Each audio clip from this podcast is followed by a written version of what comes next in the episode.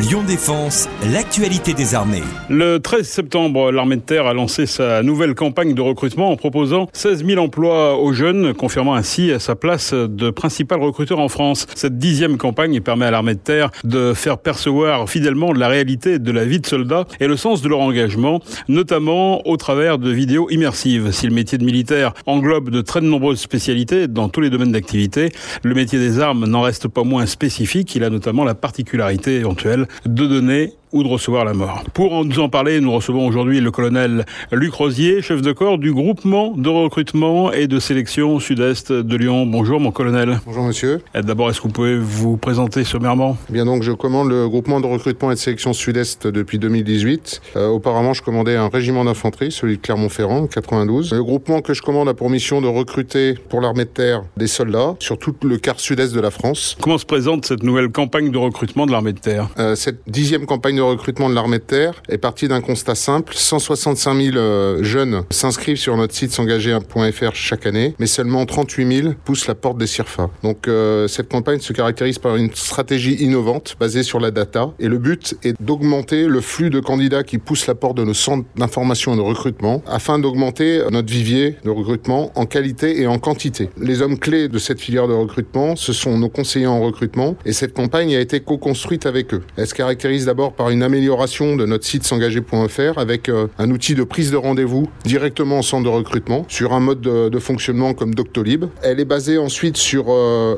la personnalisation et un meilleur ciblage des messages qu'on envoie aux gens qui s'inscrivent sur s'engager.fr grâce à la data. Et enfin, la campagne se veut immersive avec une diffusion d'affiches et de capsules vidéo immersives, c'est-à-dire on plonge les gens dans la réalité de la vie de soldats de manière à leur faire percevoir ce qui les attend et le sens de l'engagement au sein de l'armée de terre. Comment se déroule ensuite le processus euh, de recrutement pour un jeune Alors tout commence par le site s'engager.fr où le jeune candidat, candidat ou candidate, la personne qui est intéressée par un recrutement pourra d'abord se renseigner, s'informer et ensuite prendre un rendez-vous pour rencontrer un conseiller en recrutement. Nos conseillers en recrutement sont des militaires qui ont derrière eux une expérience variée et ce sont bien des militaires qui vont recruter de futurs militaires. Une fois ce rendez-vous pris et au rythme qui convient au candidat, il déposera un dossier de candidature dans euh, le d'information et de recrutement auprès de son conseiller qui va le suivre pendant tout son parcours. L'autre étape, eh bien, c'est le passage obligatoire à l'état-major du GRS où se passent les tests d'évaluation. Donc avant ce passage en test d'évaluation, bien sûr, le conseiller conseillera le candidat et surtout l'aidera à se préparer notamment aux tests physiques. Alors je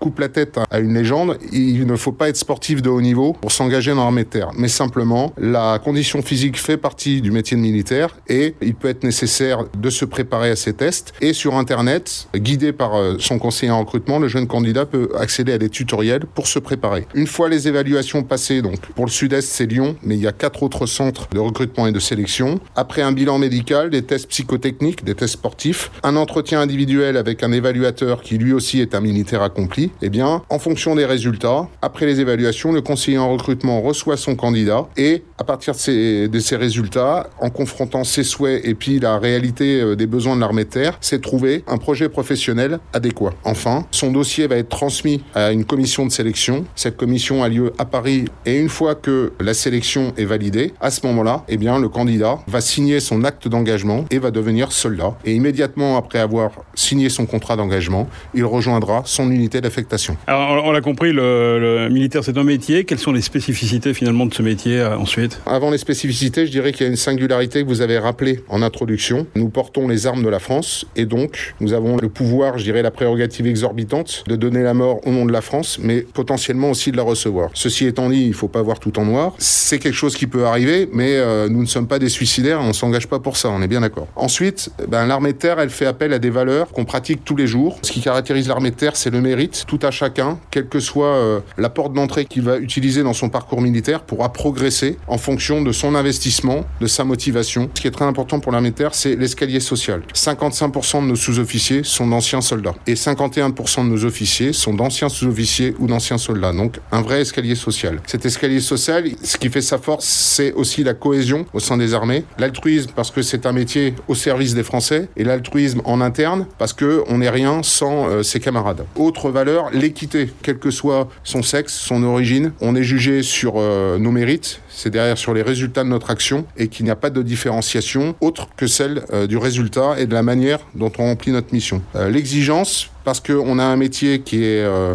hors du commun et qu'en retour, eh bien, on attend de l'exactitude, de la précision, de la maîtrise. Et enfin, c'est un métier où euh, on apprend à se dépasser, à aller toujours un peu plus loin, non pas euh, juste par esprit de veine gloriole, mais toujours pour la réussite collective de la mission. Pour conclure, mon colonel, ce que vous aimeriez dire à un jeune intéressé par un engagement? Eh Bien, j'ai envie de dire que c'est un métier utile qui a du sens, où on est tous soldats et ensuite on peut évoluer comme soldat au travers de 15 à 16 grands domaines de spécialité. C'est un projet professionnel qui est ambitieux, où on peut être fier puisqu'on est engagé au service du pays et de ses concitoyens. On y est formé, 20% du temps du militaire est consacré à sa formation de manière continue tout au cours de sa carrière, et on acquiert aussi un savoir-être qui est reconnu à l'extérieur de nos armées pour le caractériser, je dirais, fiabilité, rigueur, leadership et gestion du stress. Merci mon colonel de nous avoir éclairé sur cette euh, campagne de recrutement, on l'a compris, qui, qui débute en ce moment. Merci beaucoup. C'était Lyon Défense. Retrouvez ce programme sur www.défense-lyon.fr.